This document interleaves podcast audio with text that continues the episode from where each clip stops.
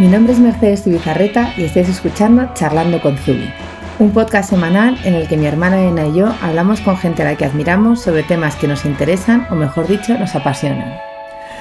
Hoy he pillado a traición a Fernando Zaragoza, lo que me sale de la cocina, que nos hizo un curso hace unas semanas de vida saludable y que estuvo en Zubi con un full house total. Llenaste toda la planta de abajo de Zubi para hablar sobre alimentación y vida sana. Y que además sacamos esta semana así como sorpresa entre nuestros cursos. Y, le he pillado aquí a contrapié porque digo, bueno, aparte de hacer un curso, pues yo creo que nos tiene que hacer algo más, nos tiene que contar esto que tiene chicha y que al final eh, son las grandes dudas que nos planteamos siempre. bienvenido de nuevo, Fer.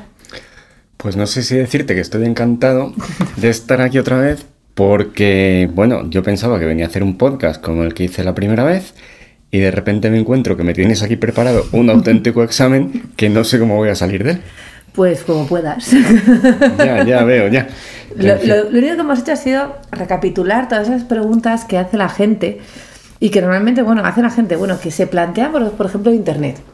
Porque el tema alimentación está muy de moda. Lo hablábamos hace poco con Cristina Mitre, que realmente el tema de vida sana de alimentación ahora mismo es un trending topic continuo. Entonces me imagino que también a ti te harán muchísimas preguntas. No sé si para pillarte siempre o también como esas dudas existenciales que, tenemos todos.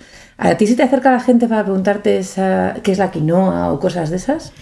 Sí, la verdad es que esto que me estás planteando son preguntas que son más o menos recurrentes en los cursos o preguntas recurrentes en Instagram o, directamente que me hacen según me ven. ¿Y tú qué opinas de, qué piensas de esto otro, o cómo ves él? Y bueno, sí, y aunque no dejan de ser preguntas recurrentes, son unas cuantas que hay que dar muchas explicaciones. Bueno, eh, me, imagino que, te pasará como a nosotras, bueno, sé que, que, te pasa como a nosotras, que cuando decimos que nos dedicamos a moda rápidamente es como, bueno, ¿y qué tal es eso? Imagino que cuando tú en una cena que lo he vivido, dices, no, es que yo soy farmacéutico, pero es que además soy nutricionista. En ese momento, siete caras se giran y empiezan.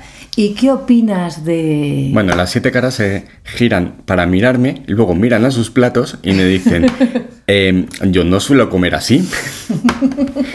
Eso es algo que también ocurre mucho.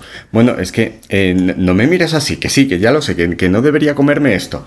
Pero si es que me da igual, tú come lo que te dé la gana, tú eres tú y y tus consecuencias.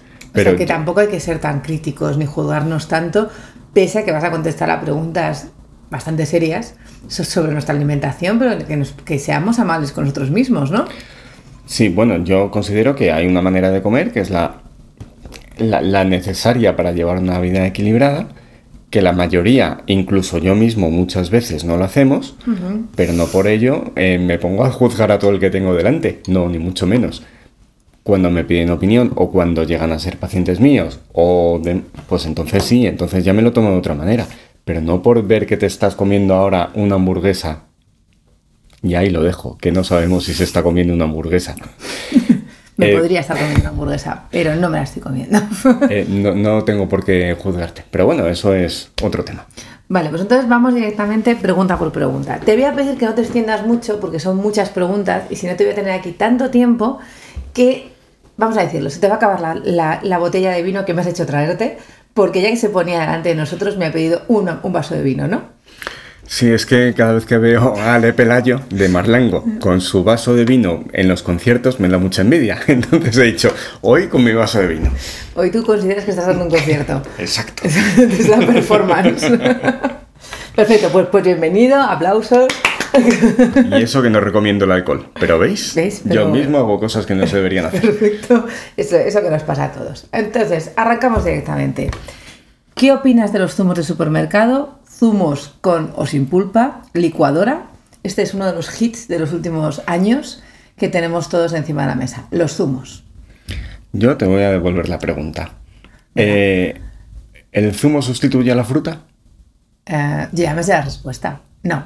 No, el zumo no sustituye a la fruta. ¿Por qué? Porque el zumo es, un medio líquido, agua, que contiene ciertos nutrientes, pero, en esos, pero hemos eliminado completamente toda la, fibra. Y en esa fibra que hemos eliminado, que es la pulpa de la fruta, eh, se arrastran también muchos nutrientes, se arrastran vitaminas, minerales y demás, aparte de, de todo el efecto beneficioso de la pulpa, que lo vamos a perder. Por lo tanto, al ser, no lo he dicho, contiene toda la fructosa. Em, por lo tanto, al ser un medio líquido con mucho azúcar, este se absorbe rápidamente y no va a ser demasiado beneficioso para el organismo. Necesitamos la fruta de la, perdón, la pulpa de la fruta. Entonces, Entonces, dicho esto, recapitulo. ¿Qué opino de los zumos de supermercado? Pues yo considero que los zumos, como no sustituyen a la fruta, son eh, alimentos a evitar. También los que les dan a los niños de merienda que veo a la salida del cole, me voy a meter. Ese es que es un charco, como dice la Mitre. Em, la legislación cambió hace unos años y entonces se denomina zumo simplemente al eh, zumo de fruta. Sin embargo, cuando concentras el zumo, le añades azúcar y otras cosas, eso se debe llamar néctar. Con lo cual debemos saber qué le estamos dando al niño, un néctar o un zumo. Bien, si es un zumo, bueno, pues no es más que el, el agua este con el azúcar de la fruta y el sabor y, y algunas... Bueno, en el- los envasados prácticamente se habrán perdido ya todas las, las vitaminas. Con lo cual, yo no lo recomiendo. Claro, entonces le estamos dando un chute de azúcar a los niños cuando le damos un zumito de esos a la salida del cole. Sí, que no es nada beneficioso porque va a generar un pico de insulina, porque se va a absorber rápidamente y bueno, no es beneficioso para el organismo. Y luego cuando nos encontramos en el súper con, no vamos a hablar de marcas comerciales, pero la típica marca buena, refrigerada, que pone con pulpa. Bien, estos zumos que están en la parte refrigerada, lo que se les hace es, eh, primero se exprime la fruta, se quita, re- se retira toda la pulpa para poder utilizarlo de dos maneras distintas. Una como zumo sin pulpa y otra como zumo con pulpa. Anda. Entonces al, pul- al de pulpa luego se le añade la, la pulpa Se le añade, artificialmente. de- o sea, se se le- le añade se procesa todo igual y en el último paso se le añade a unos con pulpa, a otros sin pulpa. Sí, normalmente ese es el, el mecanismo. Con lo cual, si aún así seguís queriendo consumir zumos, yo lo que recomiendo es zumo refrigerado con pulpa. De acuerdo. Bien. Em, también en los supermercados podemos ver en la zona de frutas eh, un puesto de zumos recién exprimidos. Bueno, recién exprimidos si vemos que lo están exprimiendo en ese momento. Bueno, ahora hay máquinas, ¿no? Que le das un botón y te lo exprime en el momento. Fantástico, esas pues aún. Pero las que está la botella expuesta en el, encima de un sitio con hielo y además vemos que la botella es transparente, no sabemos cuánto tiempo lleva allí. Fíjate. Eh, la vitamina C se oxida muy rápidamente. Aquello que nos decían nuestras madres, la niña, tómate el zumo que se le, Que sí, se le van las que vitaminas. se le van las vitaminas. Toda la vida, que se le van las vitaminas. Bueno, pues la tasa de oxidación de la vitamina C no es tan rápida, pero sí es rápida. Además es fotosensible, con lo cual si el zumo está en una botella transparente, pues tiene mayor probabilidad de que se produzcan estos fenómenos de oxidación. Sí. Y hombre, ya que nos tomamos un zumo, pues qué menos que, que utilizar esa vitamina C, ¿no? Que absorber Sí, esa vitamina C. hacemos el esfuerzo. Y luego los zumos de licuadora, o los de, no sé si lo mismo licuadora que prensado en frío. Sí, los que... press cold o Sí, estos, los ¿verdad? Sí. Pues esto es, eh, hemos eliminado absolutamente toda la pulpa del zumo. Es agua con azúcar y algunas vitaminas. Ya está. Y que tienen sabor a la fruta de la que procede. Entonces, O sea, si nos apetece bien, pero no, no es más pero sano. no es más sano, ni mucho menos. Para nada. Es que al exprimirlo en frío se conserva la vitamina C. Venga ya, generamos tantísima temperatura en las exprimidoras para que haya destrucción de vitamina C. Estamos calentando por encima de 50-60 grados. No me lo creo. No lo sé. Entonces, yo a mí me cuesta pensarlo. O sea, tanto la licuadora como el Prescol o Colpress lo que hacen es quitarnos toda la fibra y, y apartar toda esa parte que deberíamos comer también con la fruta, ¿no? y que sabemos sí. que ralentiza la absorción. Si habéis escuchado el curso antes, sabéis que, la fibra ralentiza la absorción de los, De- los polisacáridos. La- Bueno, la absorción de, de todos los nutrientes favorece la, El tracto el intestinal. tracto gastrointestinal y aparte tiene efectos muy beneficiosos sobre la flora bacteriana. Pues entonces, nada, a tomar zumos con pulpa, a ser posible, hechos en casa y en el momento. Eso es lo ideal, ¿no? Lo ideal es tomar fruta, pero bueno, Bueno, Vale, si tomamos zumos que sean esos, pero lo ideal es coger una manzana y hincar el diente. Sí, exacto, eso, eso sería lo mejor. Perfecto. Siguiente pregunta. ¿Existen los superalimentos? Los superalimentos, vamos a ver, ¿por qué los llamamos superalimentos? Pues se les llama superalimentos porque contienen una cantidad de un nutriente determinado en mayor proporción o concentración que el resto de su grupo. Por ejemplo, em, a la quinoa se le considera un superalimento. ¿Por qué? Porque aporta proteína completa, contiene los 20 aminoácidos. Ya, bueno, pero ¿me está aportando vitaminas, me está aportando minerales en cantidad suficiente o me está aportando grasas? No. Entonces, superalimento, ¿por qué? Porque contiene proteína completa y aparte eh, carbohidratos. Ya bueno, pero es que me falta otra serie de nutrientes. Eh, yo qué sé, la chía. La chía contiene una cantidad enorme de X nutriente. Ya, pero es que para llegar a la cantidad diaria recomendada de eso, tienes que comer chía como si no hubiera un mañana. Y además, te estás dejando por el camino o no estás dejando de tomar otros nutrientes muy necesarios.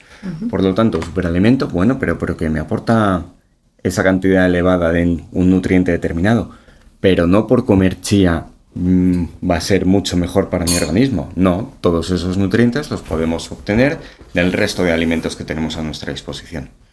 Vale, o sea, podemos evitar los superalimentos, comer equilibradamente y estaremos igual de sanos.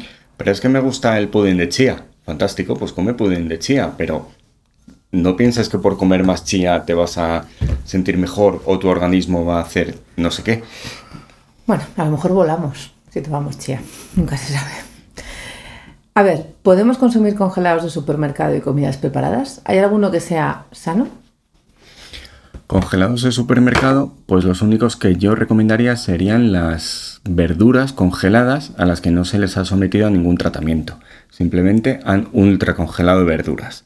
Es decir, eh, brócoli, cosas así que vienen. Brócoli, hay unas menestras de verdura congeladas que no están mal, pero siempre y cuando no se les hayan añadido cosas extrañas Sí, o sea, las han cortado, las han envasado en, eh, al vacío prácticamente y las han ultracongelado. Al vacío, o en una atmósfera protectora y se las ha congelado. Eso yo creo que son los únicos productos congelados que, podría recomendar. Porque el resto los metería dentro del grupo de comidas preparadas. Y esas comidas preparadas, pues no, no sabemos realmente cómo han sido preparadas. Normalmente llevan además de azúcares añadidos, llevan otra serie de, compuestos, pues que no van a crearnos ningún beneficio adicional. Bueno, llevan estabilizantes. Como son todos los estabilizantes, todos los conservantes. No nuestro cuerpo para nada, un estabilizante. O los saborizantes o, o, estas cosas. Entonces, no, realmente no los necesitamos. Por lo tanto, las comidas preparadas, pues yo no las recomendaría. Perfecto. Es, lo que esperaba. Esto entra dentro de, la clasificación o, de las preguntas de ¿sabemos leer una etiqueta nutricional?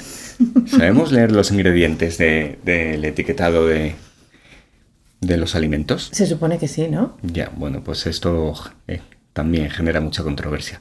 Creo que deberíamos hacer algo específico de cómo leer una etiqueta nutricional o algo así. Pues nada, te espero, Ahí lo dejo. te espero en el blog para un post sobre el tema. ¿Es el pan de molde integral con semillas o artesano bueno?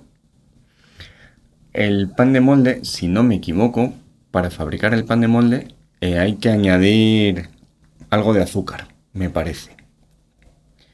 Entonces, si lo hacemos en casa... No me digas. O puede ser que me esté equivocando y ahora me crucifique todos los panaderos de España.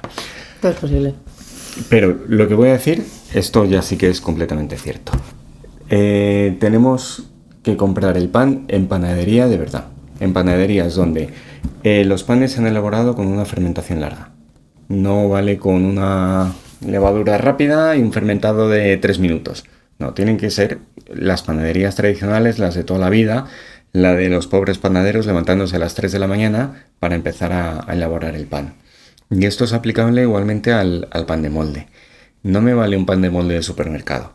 Mira, el otro día leía la etiqueta, la, composición nutricional de, un pan de molde que venía así en letras bien grandes, eh, sin ingredientes artificiales, sin ingredientes artificiales o algo así. Era como artesano, ¿no? Sí, artesano, no sé qué, y con masa madre.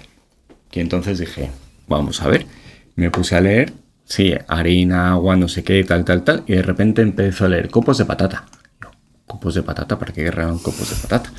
Claro, bueno, bueno, pues aparte de para aportar textura, porque, em, bueno, lo pueden endulzar, porque no dejan de ser polisacáridos, almidón, que en su degradación, bueno, podrían ir por ahí los tiros, pero ¿para qué quieres añadir copos de patata a un, a un pan de molde? Porque además- necesitas que tenga ese sabor. O esa textura. Y además la masa madre que utilizan no es la masa madre que el panadero va alimentando todos los días para que vaya desarrollándose. No, esta masa madre ya ha salido a la luz, ha habido muchos artículos en, en prensa últimamente Sí. que se están utilizando masas madres tostadas o masas madres que, que no son masa madre real. Son aditivos. Son aditivos, exactamente. Por lo tanto, yo no recomiendo el pan de molde de supermercado. Si quieres un pan de molde, vete a una panadería que te hagan un pan de molde. O vete a una panadería de verdad donde vendan pan de molde. Pero el pan que yo recomiendo es el pan de verdad de toda la vida y se puede ser integral mejor. De acuerdo. ¿Por qué es mala la bollería industrial? ¿Es solo por el famoso aceite de palma? No solo por el aceite de palma. Vamos a ver. El, el- el aceite de palma lo que aporta es una estabilidad al alimento, eh, una estabilidad física, eh, para que sea bonito, vamos a llamarlo así. Por ejemplo, si tenemos una barra de mazapán. ¿sí? Sí. De, de- de mazapán, no, perdóname, de turrón. Ah, vale. Si le añadimos Me da igual, están igual de buenas. un aceite de oliva, pues el aceite de oliva no va a solidificar un aceite de girasol de la misma manera que el aceite de palma. Esto es por las características químicas del, del aceite de palma.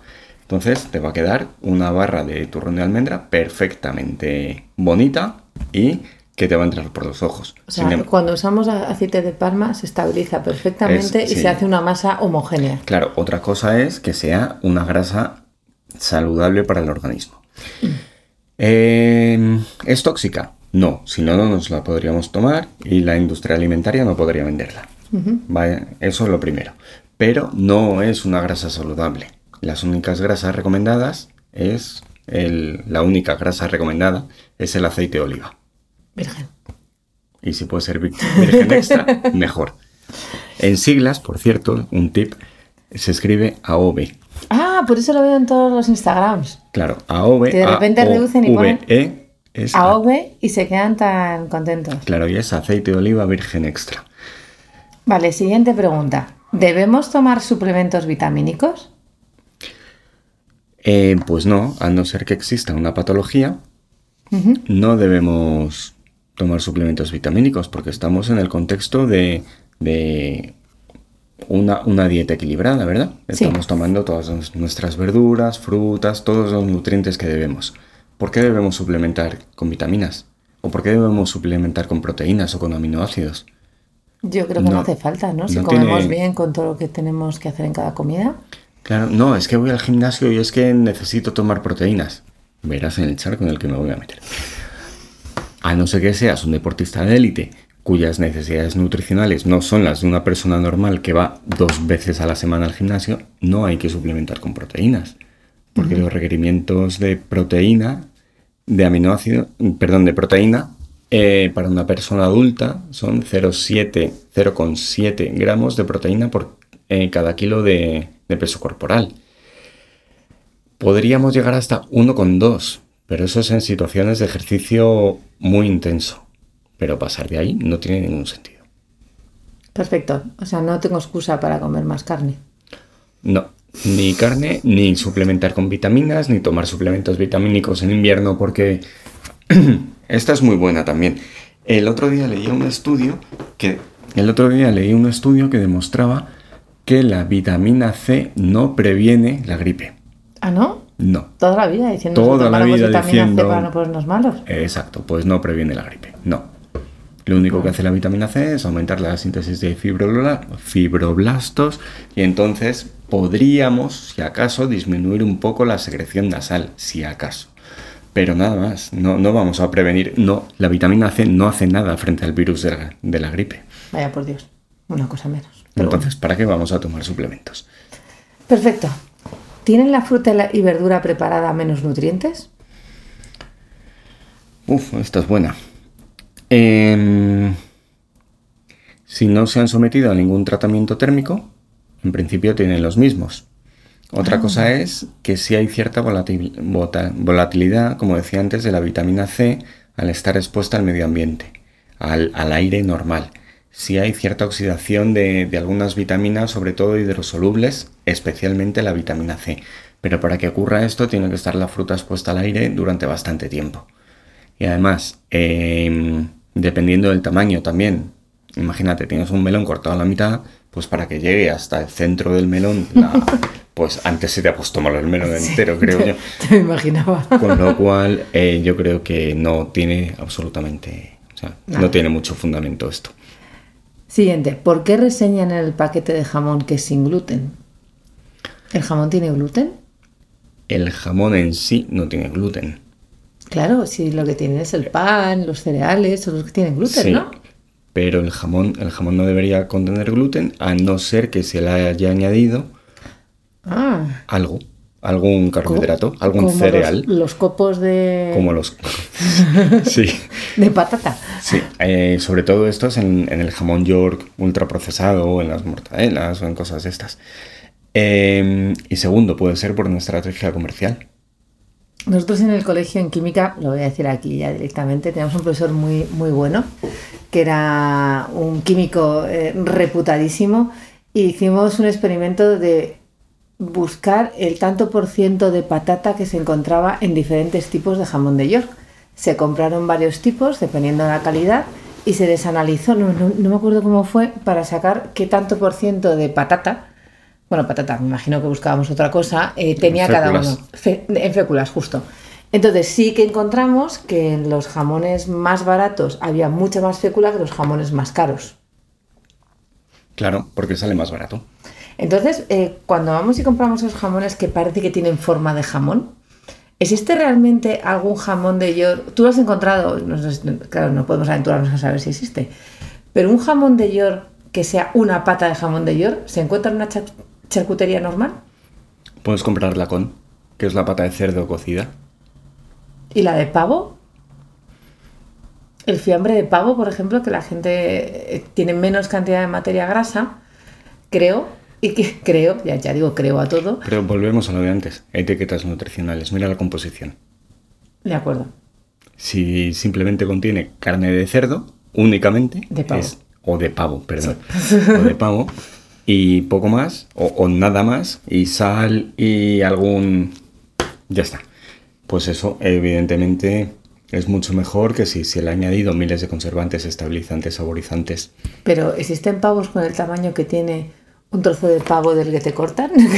no creo que haya pavos de ese tamaño, ¿no? pues a mí se me hace un poco... complicado el tema todas estas cosas que tienen forma cuadrada o hexagonal, pues se me hace un poco complicado que en la naturaleza se produzca. No sé, yo no he visto un pavo con la pierna cuadrada. No, yo, con la, pata cuadrada. Yo la verdad es que tampoco.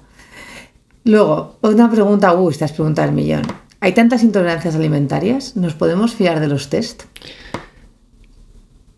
No. No nos podemos, a día de hoy no nos podemos fiar de los test nutricionales ni los test nutrigenéticos. A día Pero de nos lo hacen con saliva, con muestra de sangre. Sí, llegará, eso llegará.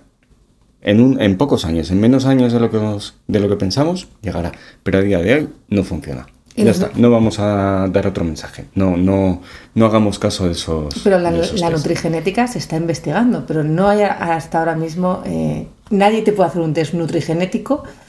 No, porque hay a ver, sí se sabe que hay patologías que las podemos determinar genéticamente y sabemos que hay una mutación genética X eh, produce cierta patología. Así podemos averiguar que una persona es celíaca, podemos eh, averiguar intolerancias a la fructosa, a la lactosa y demás.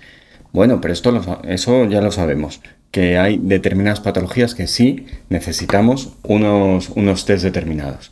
Pero decir, eh, es que el test me ha dicho que yo no puedo tomar Coca-Cola porque me sienta mal. No, lo siento, no puede ser. O no puedo tomar queso porque el test me ha dicho que no, eso a día de hoy no, no es así, no funciona así. Esos test solamente nos van a determinar ciertas alteraciones genéticas que está demostrado que producen ciertas patologías.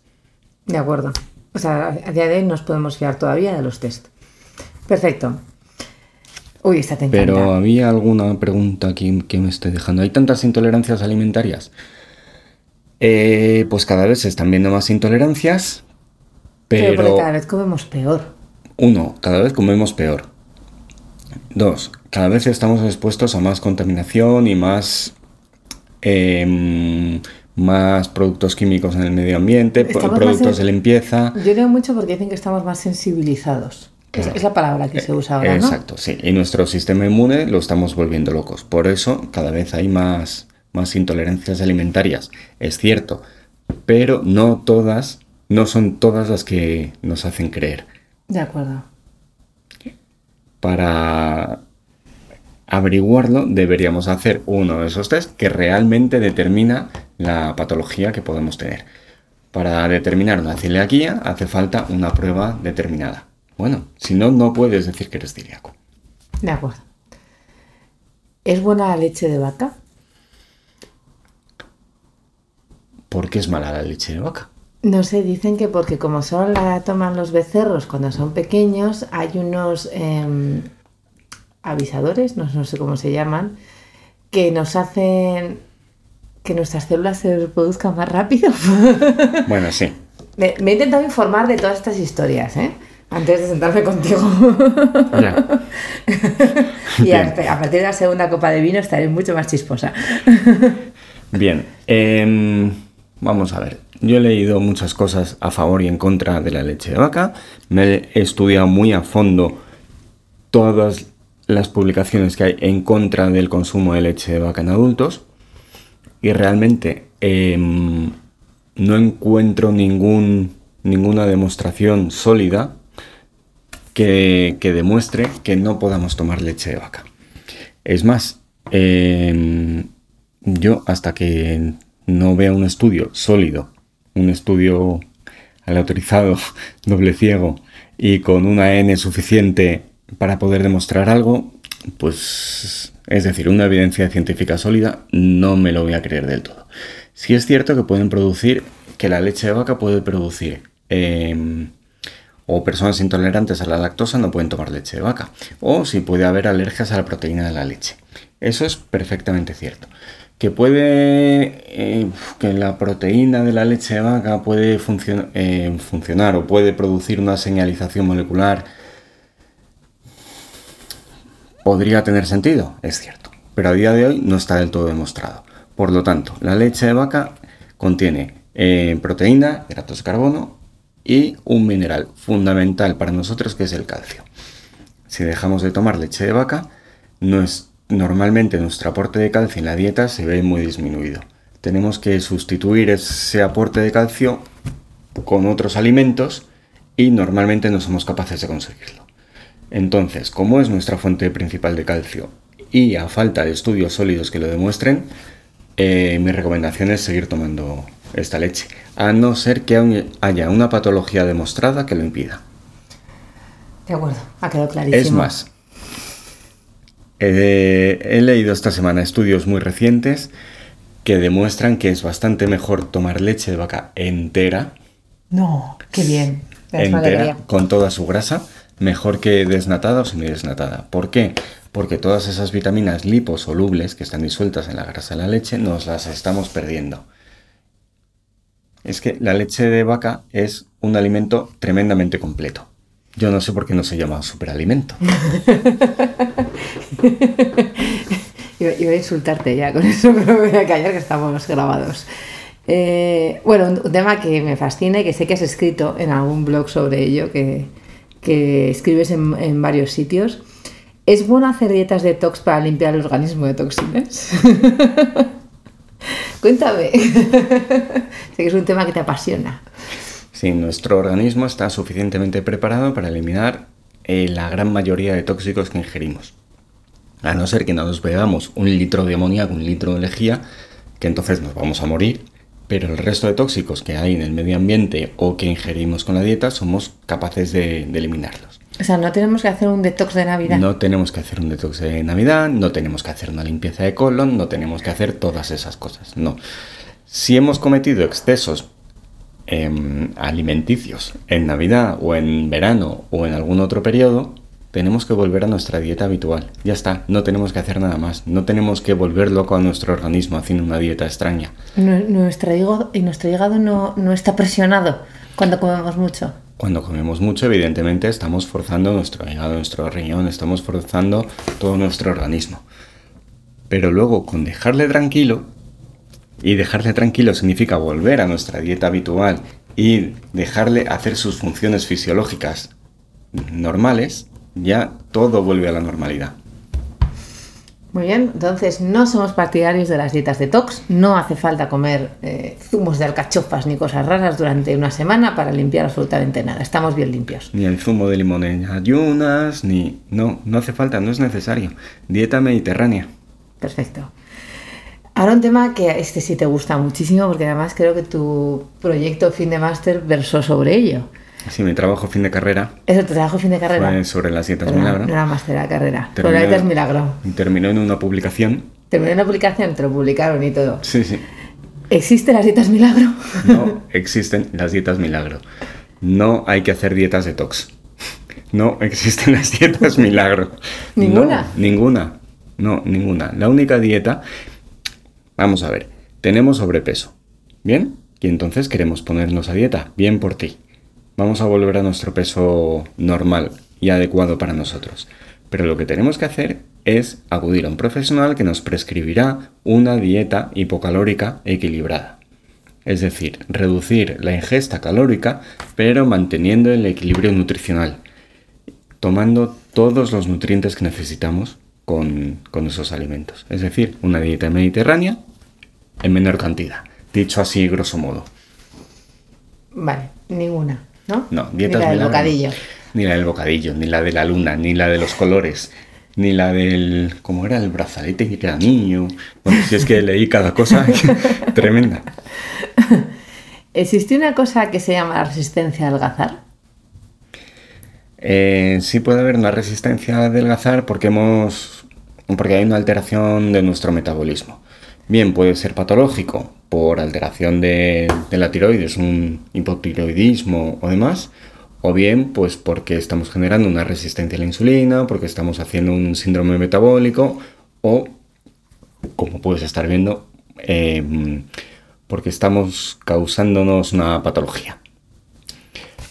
Resistencia al adelgazar, bueno, pues no hay nada como ponernos a hacer ejercicio, Ay, aumentar nuestro metabolismo basal, continuado, manteniendo una dieta equilibrada y ya verás cómo esa resistencia al adelgazar desaparece. yo aquí sí que os voy a decir que escuchéis el curso de Fer de, de vida saludable donde explica exactamente por qué hacer ejercicio, sobre todo ejercicio de fuerza, ayuda muchísimo a mejorar nuestro metabolismo y que quememos más, que es lo que queremos. Por eso no es que haya resistencia, es que nuestro metabolismo se ha vuelto tan, tan, tan, tan lento que no es capaz de quemar absolutamente nada.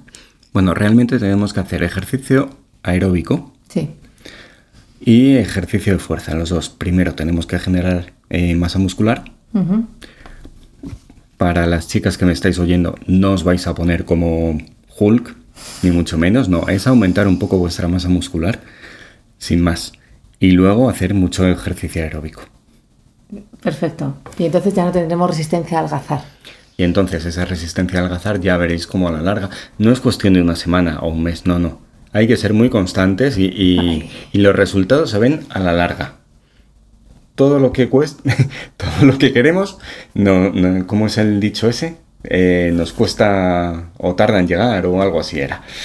No es, eh, si queréis el éxito, vais a empezar a sufrir aquí, de fama. Podría ser. Aquí es donde vais a empezar a sufrir. Podría ser ser. Eh, ¿Me puedo fiar de los productos light, enriquecidos, 00 y todo eso? Pues no. Eh, antes también me has hecho una pregunta que hacía referencia al, al etiquetado y a los eslóganes de, de la Sí. industria alimentaria, ¿verdad? Sí, pero ahora lo del pan de molde, yo creo, No, artesano. no lo y encuentro todo por aquí, eso. pero hemos- Esto no es más que, que una estrategia comercial para vendernos productos procesados, ni más ni menos. Eh, ¿Qué son los productos light? Los productos light son aquellos productos a los que se les ha quitado la grasa. Pero, ¿por qué tienes que quitar la grasa a un alimento? ¿Por qué tienes... Venga, vamos con la leche. ¿Por qué tienes que quitar la grasa a la leche si la, esa grasa es beneficiosa para nuestra salud? Ya, son grasas saturadas, bien, pero es que eh, no deberíamos tomar otro tipo de grasas saturadas a lo largo en toda nuestra dieta. Ya, pero es que la grasa roja, eh, perdón, la carne roja lleva grasa saturada. Ya, pero es que no tienes que comer carne roja.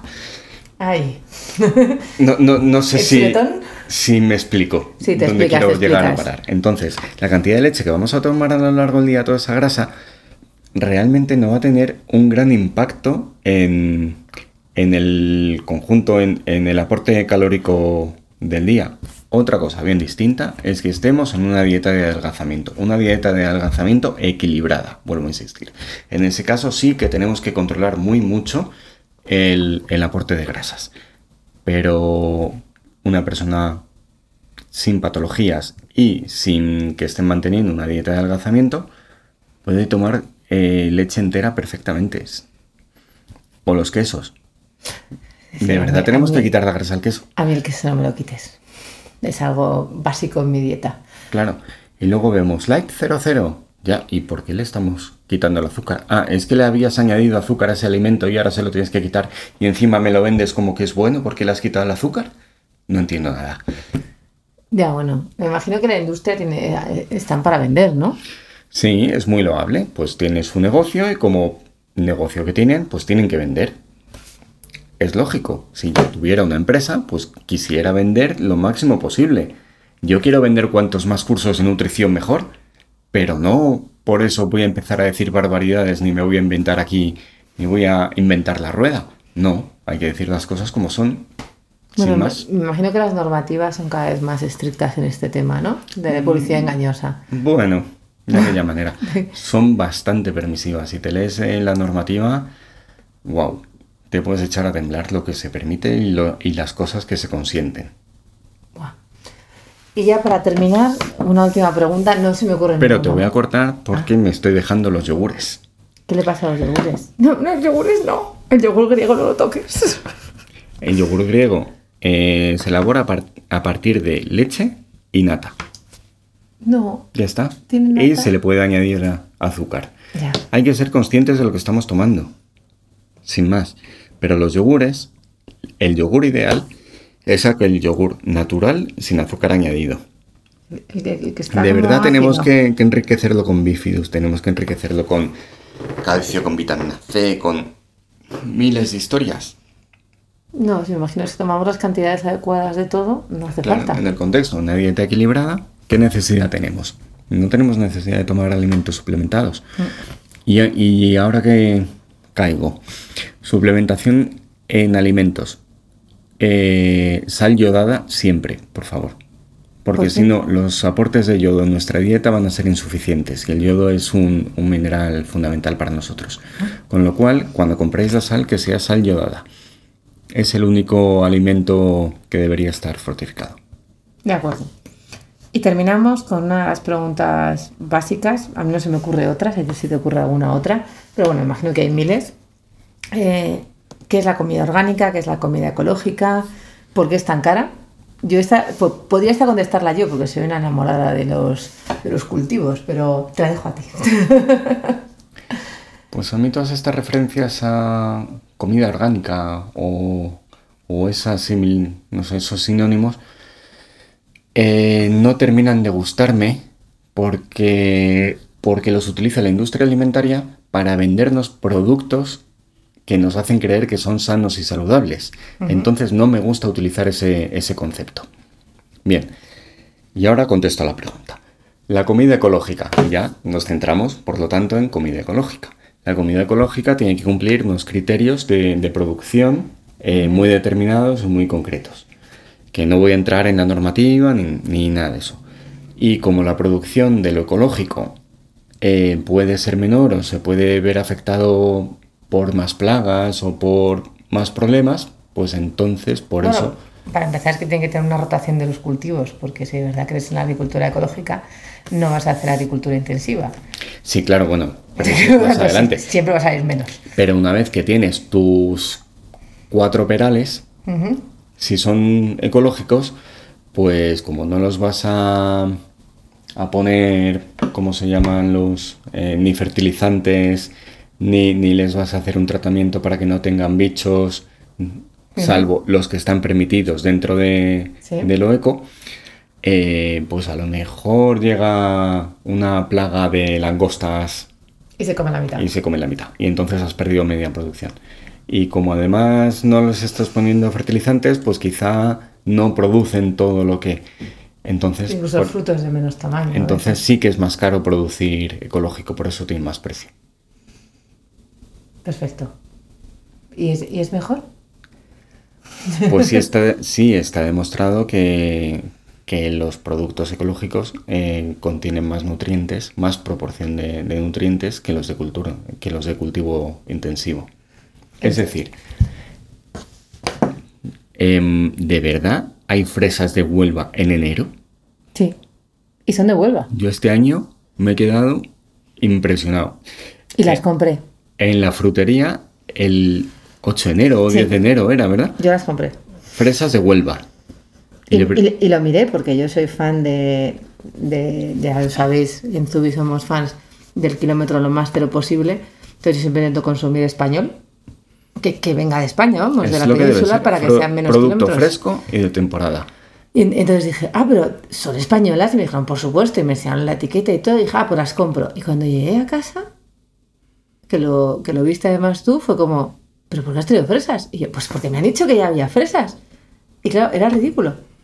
Pero me imagino que cuando hay plásticos de estos y todo eso, consiguen hacer un microclima ahí debajo. Sí, se modifica el clima y entonces la planta piensa que es el momento de producir el fruto. Claro. Entonces, Pero, bueno, no, sí. pero no es su momento, no es su época. Ya. La fresa era más adelante. Es... Cuando yo era pequeño la fresa era de abril, casi Sí. mayo. Sí. Sí, siempre fue de primavera las fresas. Sí. No, de, no es una fruta de invierno. Las fresas con leche entera. Sí, las fresas con leche entera. Y con un poquito de azúcar. Pero eso está vetado. Sí. Y una, per- perdona, una ultimísima pregunta que se me había colado. ¿El azúcar? ¿Qué, qué opinas de él? Aquí, aquí voy a decir por adelantado que Fernando es un apasionado del azúcar. Te chifla el azúcar, te chifla el dulce. O sea, yo por ejemplo soy más de salado, pero tú eres una persona más de dulce. Sí, es cierto, pero hay que ser muy consciente del azúcar que estás tomando. Por lo tanto, ¿puedes tomar eh, algún postre? Sí, pero sabemos que contiene azúcar y el azúcar no hay que demonizarlo. Son monosacáridos y sacáridos y están ahí, bien. Pero volvemos a lo mismo, estamos en un contexto de dieta equilibrada y entonces un postre, un dulce, un bollo que preparemos en casa, lo podemos tomar pues de vez en cuando, no es algo habitual, ni mucho menos. O sea, todos los Es- días un no, dulce, No, no deberíamos. uno a la semana. Es. em, no debe ser habitual, de consumo habitual. Tiene que ser de consumo esporádico. No me salía la palabra esporádico. Esporádico. yo, yo que tú vas a los restaurantes y cuando llega el postre siempre preguntas si hay fruta y sé que para ti eso es un sacrificio brutal y es algo que a mí me asombra. Yo como mucho, mucho, mucho, mucho fuera de casa y solo tomo postre cuando realmente es algo que va a merecer mucho la pena. Si no, no. Si no, fruta, como siempre. Pero oye, si es la mejor tarta de chocolate de Madrid, pues hombre, hay que probarla. Pero sé que, que es esa tarta de chocolate y luego el resto del mes ya no va a haber un, un postre ni va a haber nada. De acuerdo, pues nada. Eh, Y con esto, que conste que no soy partidario del consumo indiscriminado de azúcar. Vale. Me, me deja sin habla. Pues, pero bueno, ya sabéis que nosotros tenemos una receta al mes de Zarina, tenemos un menú de, de Fernando Zaragoza con, con Cata de Good Food Company, que nos hacen un, un menú semanal al mes con tres recetas nuevas. Entonces creo que... Y con un postre. ¿Y con un postre? Con un postre. ¿Cuándo se haces un postre? No, no, hace Zarina, no, una vez al Bueno, mes. pues o sea, harina, hace una ¿no? receta- Claro, en ese... Claro, una receta de un postre que una vez al mes ha dicho que podemos, así que podemos hacer Yo no he eso. dicho una vez al mes, he dicho de consumo esporádico. Yo he oído una vez que en todo el mes ya no comes más. Entonces yo ya había apuntado una vez al mes. O sea, No, no, tienes que tener mucho cuidado con lo que dices. Porque yo me apunto absolutamente todo. O sea, como buena, no soy periodista, pero como si lo fuera, yo ya he sacado en plan. En todo el mes no como más tarta. Significa tarta una vez al mes. Bueno, no sé, realmente sí, pero bien. Perfecto. Pues nada, eh, muchísimas gracias por venir otra vez y por prestarte a, a contestar a todas estas preguntas fuera totalmente de horario, eh, fuera de, día, fuera de todo, porque estás súper ocupado, viajas muchísimo. Es más, hemos tenido que grabar esto sin Elena porque era imposible eh, que estuviéramos todos en el mismo sitio a la misma hora. Pero bueno, tenéis un curso estupendo de Fernando de Vida Saludable, tenéis el podcast que grabamos hace un año que hablaba también un poco de todos estos temas y tenéis aquí ya pues las preguntas y respuestas básicas, o sea, lo que todo el mundo quiere saber sobre alimentación y se preguntan constantemente. Eh, las cosas están muy claras, ¿no? O sea, fácil no puede ser más fácil. Comer como hace muchísimo tiempo se comía, lo más fresco posible, cocinar y, y ser moderados, ¿no? Al final no tiene Sí. otro fin. Producto fresco y de temporada. Que la mayor parte de los alimentos que hay en tu nevera sean productos frescos que hayas comprado en el mercado o bien en la carnicería, carnicería, pescadería, frutería de barrio.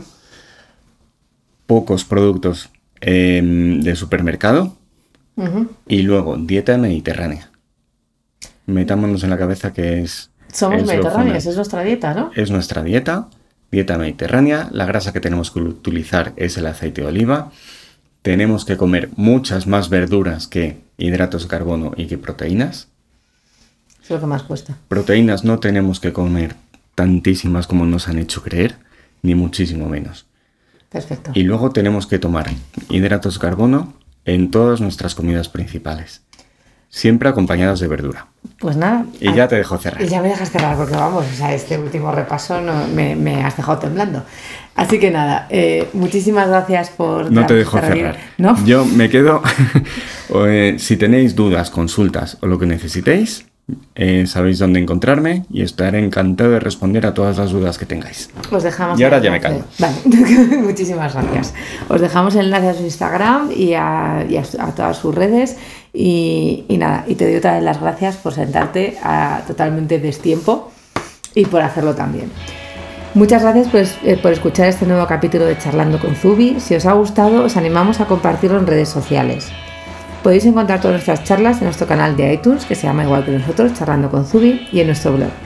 Nos despedimos hasta la semana que viene con un fuerte abrazo. Gracias.